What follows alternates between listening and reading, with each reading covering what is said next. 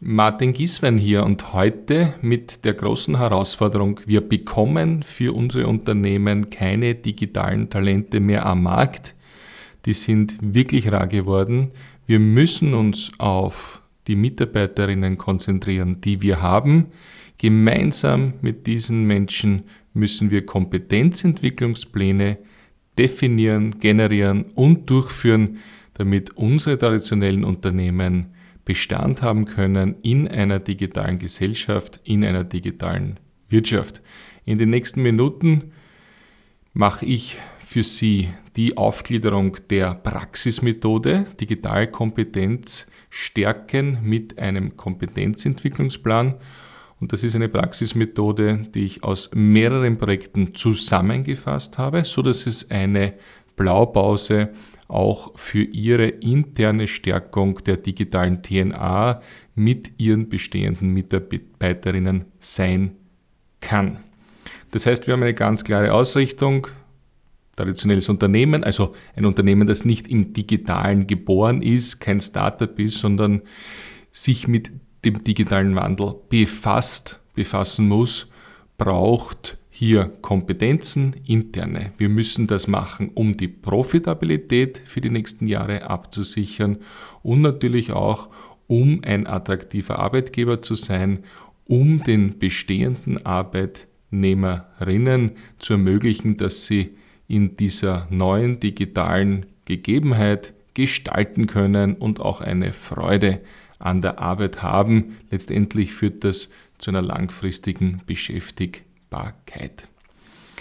Wie funktioniert das jetzt? Ähm, wir müssen zuerst einmal aus der Unternehmensstrategie, vielleicht auch wenn es das gibt, aus der digitalen Strategie ableiten, wo will diese Firma hin? Brauchen wir mehr Kompetenzen in der Substitution unserer Zwischenhändler?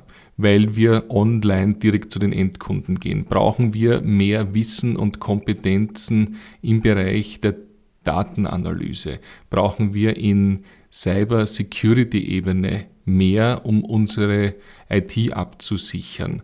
Oder geht es darum, Kostensenkungseffekte zu haben, indem wir in Digitalisierung, in Automatisierung in unseren Prozessen gehen? Oder ist es unsere Richtung, dass wir neue Märkte mit digitalen Produkten oder mit den bestehenden Produkten mit Hilfe von digitalen Geschäftsmodellen erobern. Also das ist die Vorgabe. Logisch. Wir haben eine Strategie und aus der leitet sich dann auch der Kompetenzentwicklungsplan ab.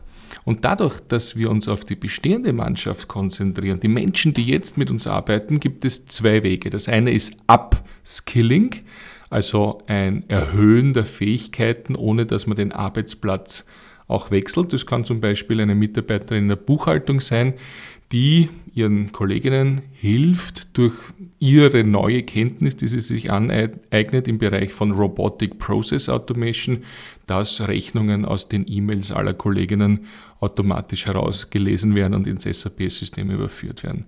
Reskilling, Reskilling, also was anderes tun, einen anderen Arbeitsplatz zu haben, könnte sein, wenn eine Person, die vorher in der Produktion war, dass sie sich weiterbilden lässt im Unternehmen zu einem CAD-Modellierer beziehungsweise jemand, der Modelle an den 3D-Drucker schickt und somit Prototypen erstellt und nicht mehr an der Fertigungsmaschine arbeitet. Da hat man dann einen anderen Arbeitsplatz, man ist reskilled. Okay.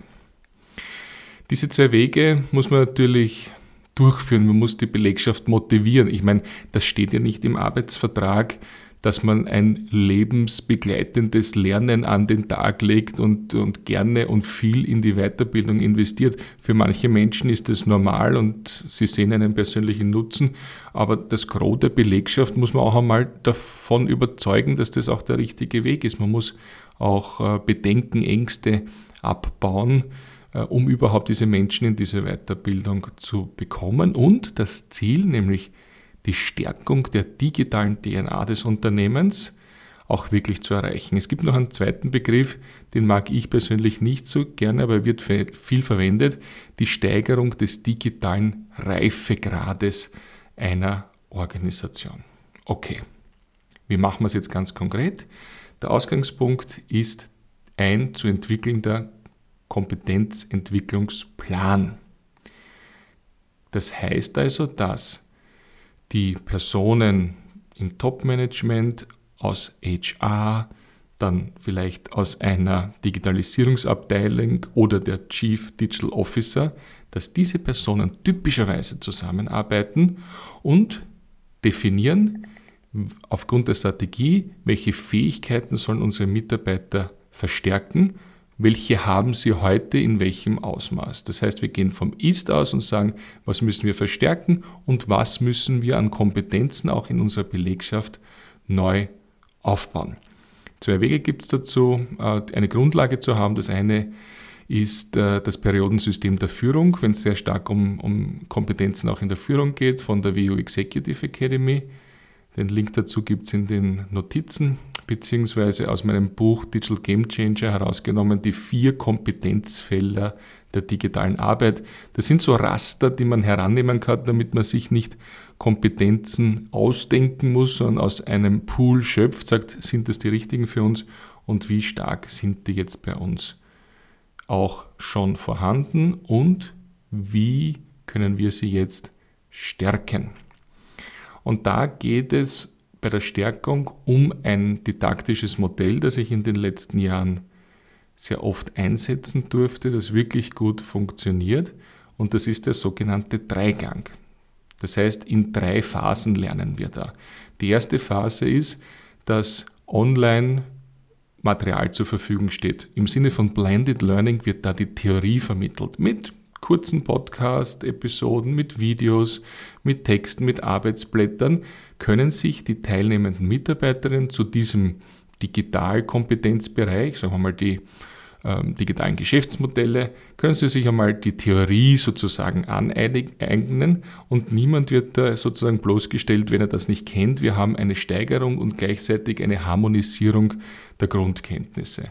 In der Phase 2, zwei bis drei Wochen nach äh, diesem Eröffnen dieses Online-Angebotes gibt es dann die Möglichkeit, dass man in einem Präsenztermin, also der online oder offline passieren kann, ein Präsenztermin von bis zu zweieinhalb Stunden ungefähr, mit Kollegen, Kolleginnen über diese Thematik spricht, sich austauscht, auch erkennt, dass ähnliche Probleme in anderen Abteilungen sind. Vielleicht hat schon jemand in diesem Geschäftsmodellsbereich eine Erfahrung, mit dem sind wir dann näher in Kontakt, was können wir bei uns übernehmen.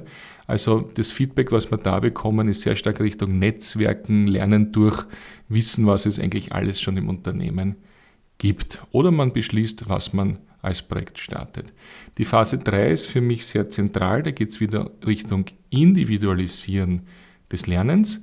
Das heißt also von den Trainerinnen, Trainern, die das Unternehmen zur Verfügung hat, werden Coachingstunden angeboten, wo sich alle Teilnehmer, die schon die Phase 1 und 2 gemacht haben, einfach individuell zu einem gewissen Zeitpunkt, auch wenn es Monate später ist, einfach eine Stunde, zwei Stunden buchen können, um das Gelernte jetzt in die Praxis umzusetzen, noch einmal Fragen zu, zu stellen bzw. in die Tiefe zu gehen.